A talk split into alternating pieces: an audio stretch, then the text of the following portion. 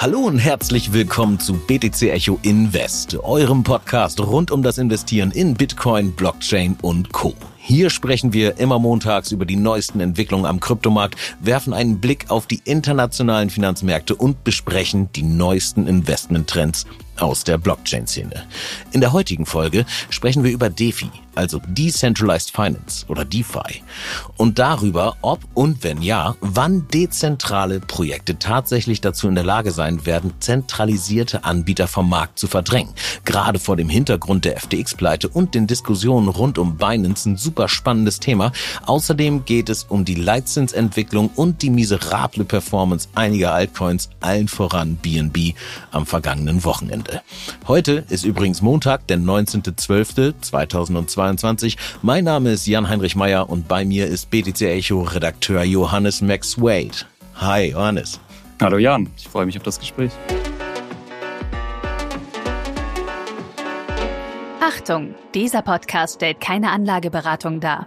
Alle Aussagen dienen lediglich der Information und spiegeln die persönlichen Meinungen unserer Redakteurinnen und Redakteure wider. Da das jetzt geklärt ist, starten wir mit unserem kurzen Marktupdate. Johannes, in den vergangenen Tagen war ja jede Menge los. Womit wollen wir anfangen? Vielleicht erstmal ein Blick auf den klassischen Markt, beziehungsweise ein bisschen Geldpolitik? Vielleicht? Was war da los? Ja, ähm, wir fangen am besten einfach mal am Anfang der letzten Woche an. Vergangenen Montag gab es nämlich den Inflationsreport aus den USA und der fiel tatsächlich besser als erwartet aus, als viele Marktexperten es erwartet hätten. Ähm, das ist jetzt schon das zweite Mal in Folge, dass der Inflationsreport so gut ausfiel, in Anführungsstrichen. Ähm, weshalb auf jeden Fall Hoffnung bestand, dass eine baldige Lockerung der Geldpolitik seitens der Fed ähm, in Kraft treten könnte. Mhm.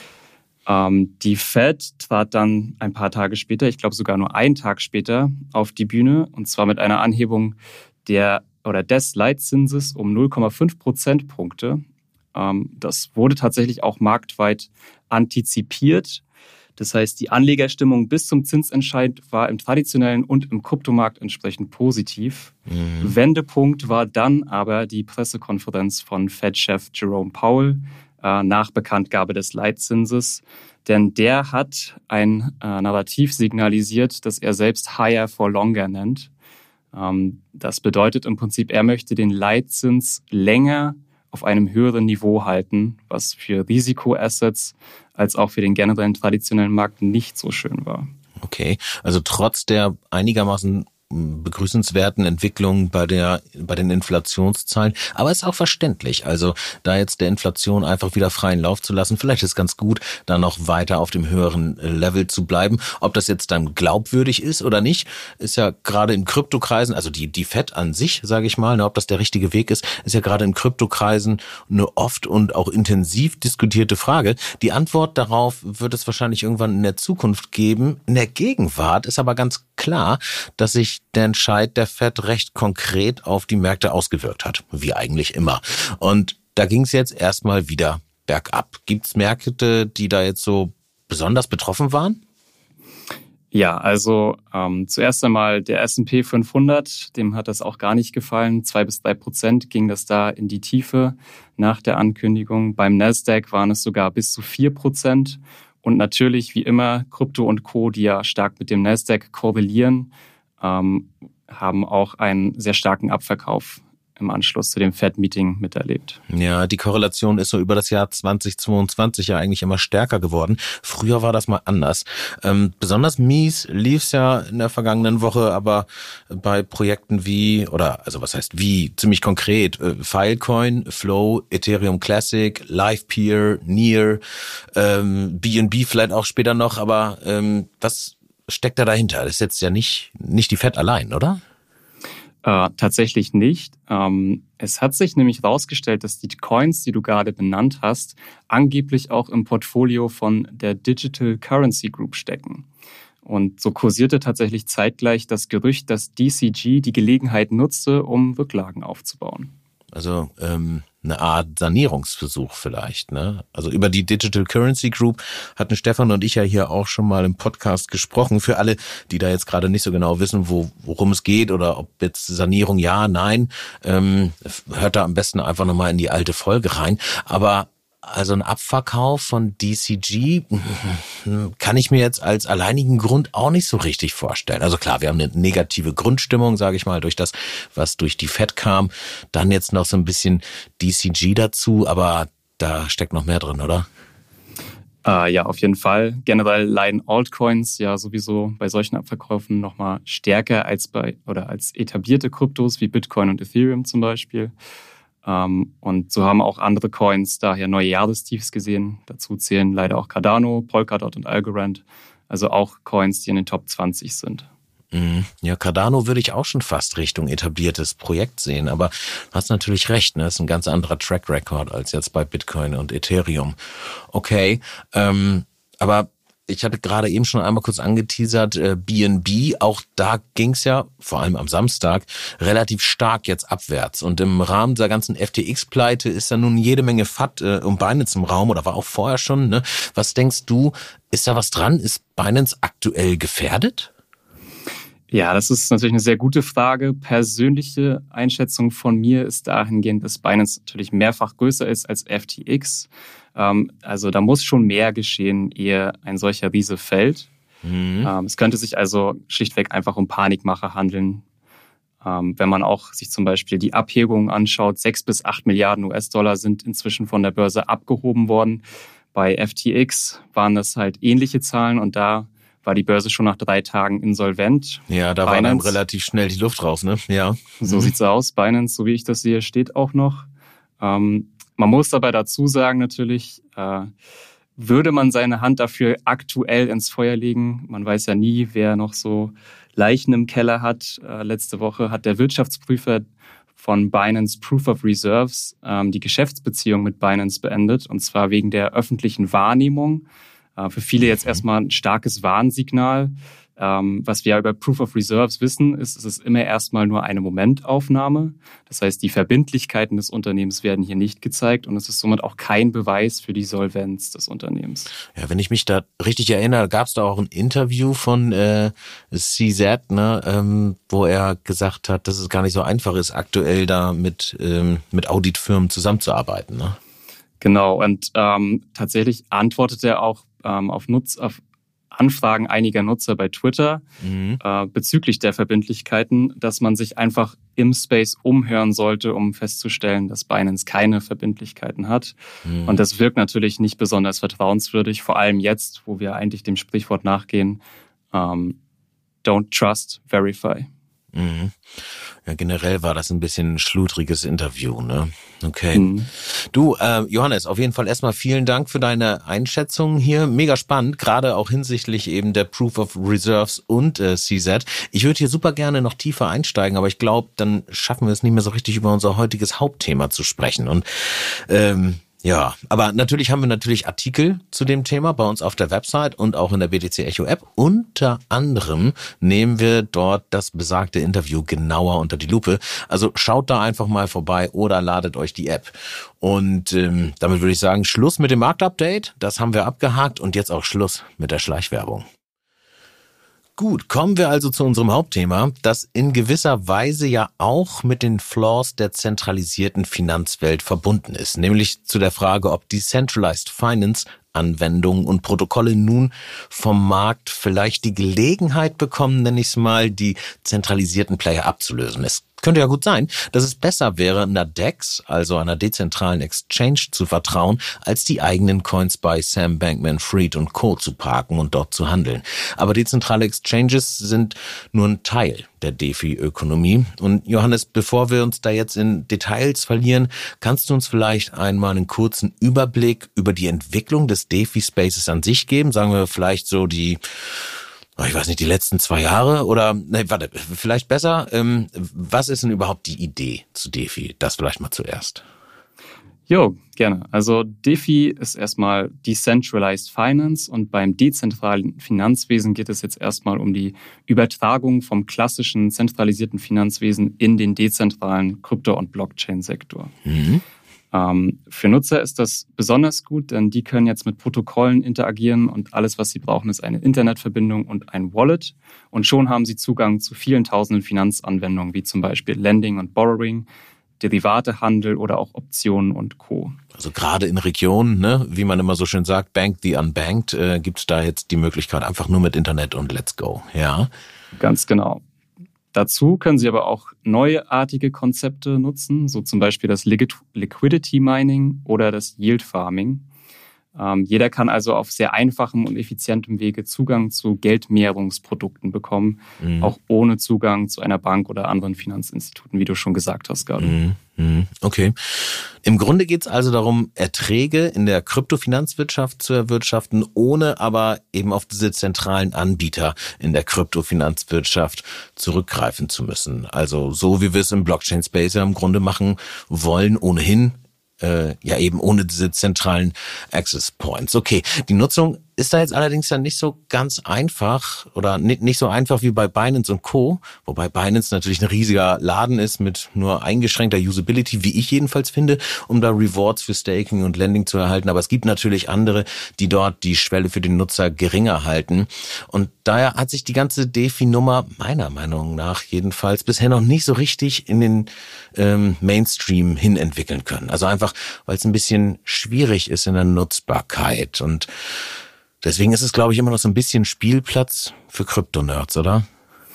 Äh, ja, genau. Krypto-Nerds, aber auch Entwickler, die zum Beispiel neue Finanzprodukte programmieren und ausprobieren konnten, ähm, als auch großen Hedgefonds und so weiter, die mit viel Spielgeld und Risikofreude versucht haben, ihre Erträge zu steigern. Okay, du, wenn du jetzt gerade von Hedgefonds sprichst, dann ähm, mal kurz eingehakt, wo auf der Zeitachse befinden wir uns jetzt? Sind wir jetzt hier gerade vor zwei Jahren oder ist das ähm, mit den Instis so die aktuelle Situation? Genau, wir sind ähm, im Zeitrahmen von zwei Jahren, wir befinden uns im Mai 2020, mhm. kurz nach dem ersten Lockdown. Die Leute sitzen zu Hause vor dem Rechner, können kein Geld ausgeben und sind bereit davon, ein wenig zu investieren. Mhm. Außerdem befindet sich die Wirtschaft im Krisenmodus. Das heißt, der eingangs erwähnte Leitzins liegt bei 0% oder sogar darunter. Das heißt, es gibt keine Rendite mehr bei Banken und Co. Und so findet quasi eine Flucht in den Risikosektor statt oder auch in den Aktienmarkt für einige. Für viele Instis war das dann halt eben der oder die Flucht in den Kryptomarkt. Und da erschien plötzlich DeFi mit zwei bis teilweise sieben Prozent Rendite auf Stablecoins oder gar im zweistelligen Prozentbereich für diverse andere Kryptos besonders attraktiv für viele. Ja, der eine oder andere mag sich da jetzt gerade an Anchor zum Beispiel erinnern. Ne? Also oder äh, den dann angeschlossenen Terra Luna, ich nenne es mal Meltdown. Das gehört da grob in dieselbe Box, oder? Genau, ja. Ich bin der Meinung, dass äh, Terra der Gipfel des Ganzen war, ehe bekanntermaßen das ganze bergab ging. Ja, hattest du eigentlich Terra zu dem Zeitpunkt? Nee, habe ich auch nie besessen. Tatsächlich nicht, okay. Ähm, gut, aber also grundlegend äh, Goldgräberstimmung im Defi-Sektor.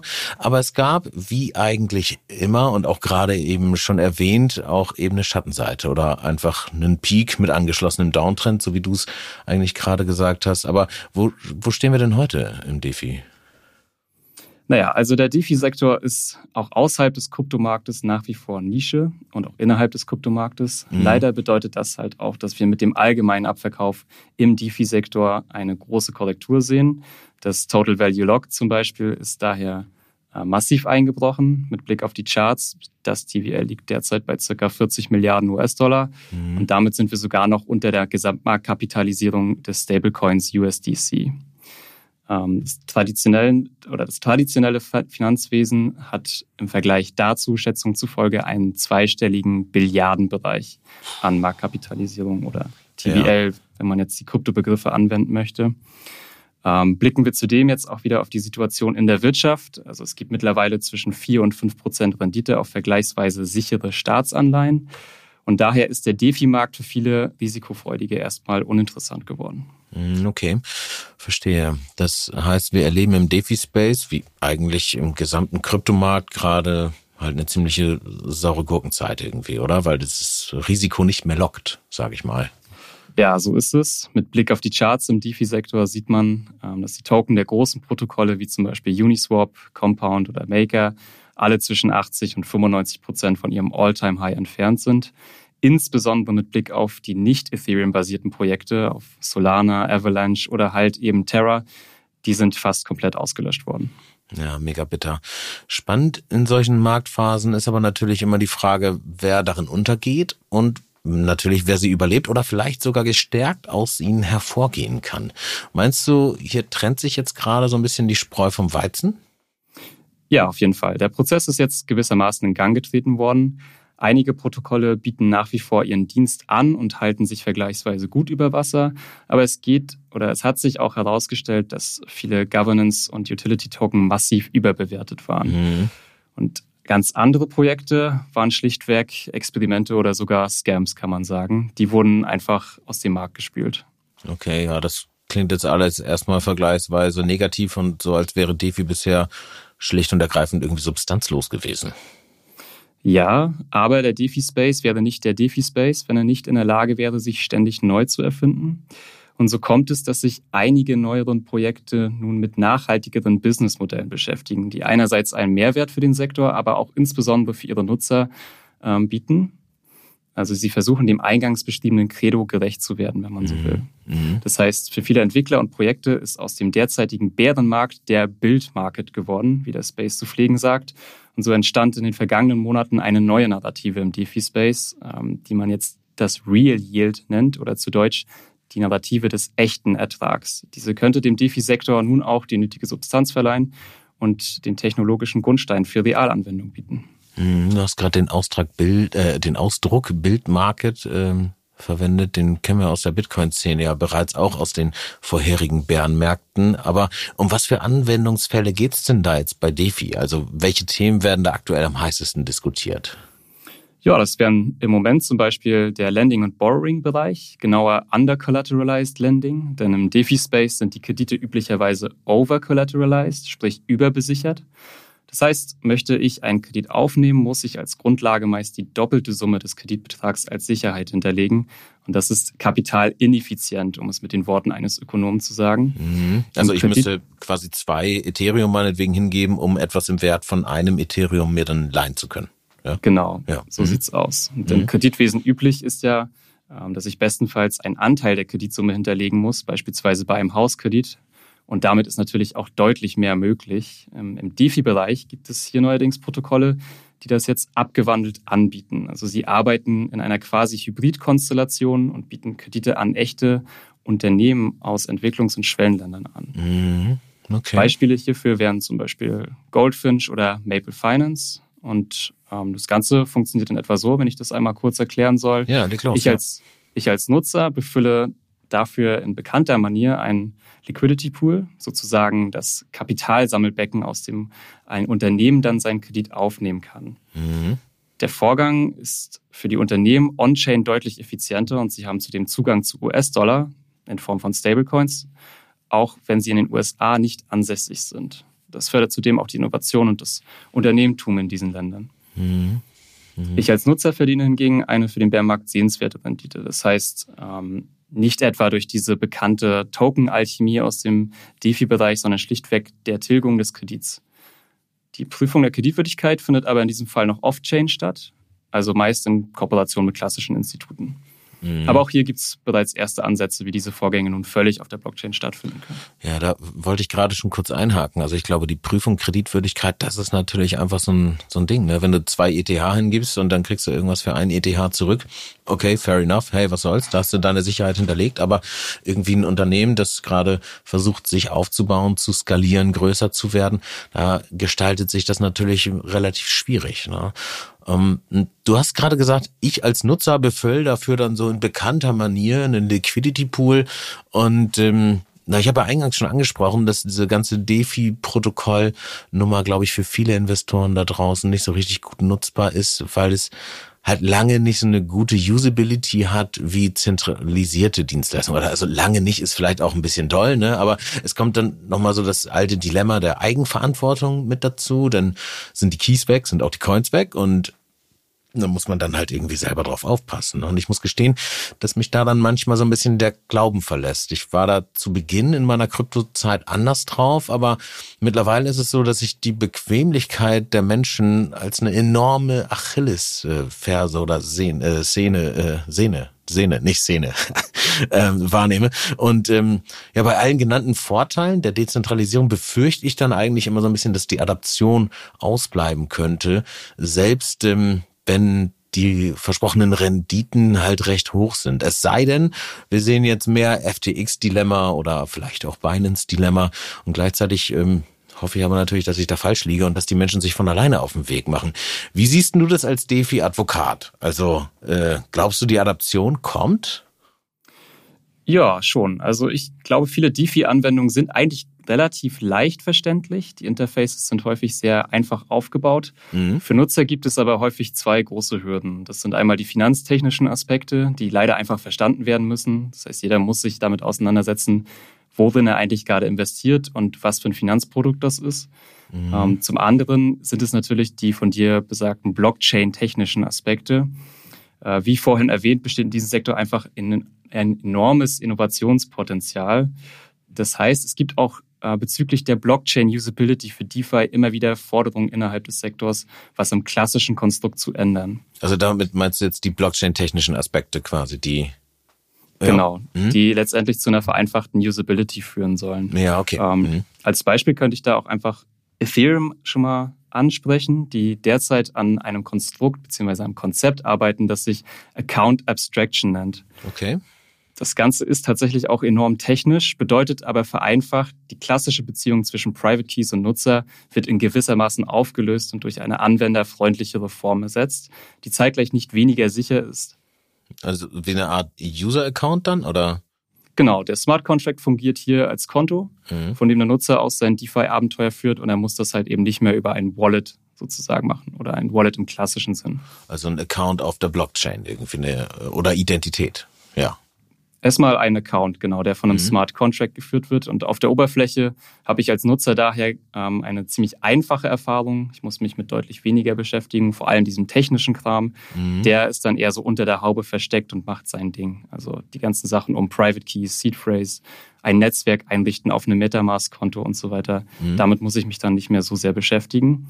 Ähm, Genau, andere Innovationen könnten zum Beispiel digitale Identitäten sein, mit denen ich mein Wallet wiederherstellen kann anstatt dass ich meine Seed Phrase aus irgendeiner Schublade hervorziehen muss. Also sei es durch einen Iris-Scan oder irgendwie sowas in der Art. Okay, klingt ähm, erstmal ganz gut. Ich bin allerdings auch super froh, dass ich für die Nutzung da jetzt nicht unbedingt verstehen muss, wie das technisch genau funktioniert. Und das sind die meisten anderen Leute da draußen wahrscheinlich auch. Und wir müssen es ja auch bei der Nutzung ich sag mal, von einem Auto oder vom Zug, von der S-Bahn oder vom Bankkonto eben auch nicht. Und die haben es immerhin schon mal in den Mainstream geschafft. Vielleicht eigentlich ein ganz gutes Zeichen. Gut, aber mal im Ernst. Also das ist ich finde das alles immer geil und ich habe da auch Bock drauf. Aber meinst du, dass die Protokolle tatsächlich dazu in der Lage sein werden, diese etablierten Player wie meinetwegen sogar nur in Anführungszeichen Binance oder Coinbase, da den Rang abzulaufen. Ich meine, wir sind angetreten, um zu sagen, wir brauchen keine Banken. Das ist alles nicht notwendig. Es funktioniert auch ohne. Und jetzt haben sich irgendwie so fast Kryptobanken oder so riesige Institutionen wie Binance eben aufgebaut, ohne die jetzt der Crypto-Space nicht mehr so richtig funktioniert. Glaubst du, es kommt jetzt wirklich dieser dieser Wandel, wir haben es ja irgendwie eingangs Finanzspielplatz genannt, also vom Finanzspielplatz hin zu so einer wirklich dann endlich mal ernstzunehmenden Disruption?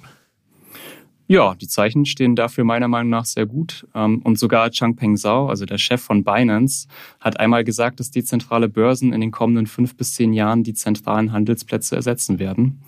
Nicht ohne Grund hat er schließlich die Binance Smart Chain ins Leben gerufen, weil er auch selbst erkannt hat, dass er langfristig auf die Nachfrage nach dezentralen Produkten ähm, eingehen muss. Mhm, okay. Und auch angesichts der jetzigen Vertrauenskrise unter den Börsen natürlich sehr leiden, ähm, ist uns allen nochmal ins Gedächtnis gerufen worden, wie wichtig es ist, seine Kryptos selbst zu verwahren. Also warum sollte ich sie nicht auch selbst für mich arbeiten lassen?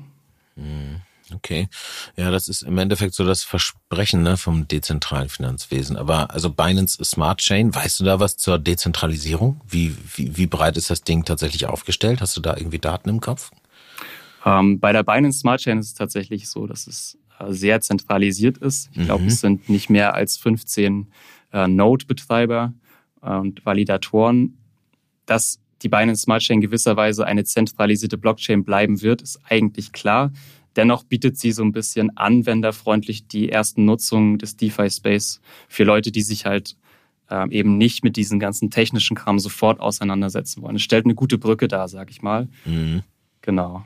Ja, okay, aber ja klar, wenn CZ das irgendwie ins Leben gerufen hat, ne, um da Dezentralisierung reinzubringen oder na, ich, ich weiß nicht, ich sehe diese ganze äh, Binance-Kiste immer noch irgendwie ein bisschen kritisch. Aber okay, egal. Ähm, es zwängt sich mir natürlich irgendwie die Frage auf, ob das, also überhaupt möglich ist, sage ich mal technisch, wenn wir jetzt mal sagen, alles, was an Transaktionen, Trading und Co. bei Binance passiert, ähm, dass das in irgendeine DEX ähm, geschoben werden soll, haut das von der Skalierung her überhaupt hin? Also, wobei auch da fleißig gearbeitet wird und probiert und optimiert und so weiter und so fort.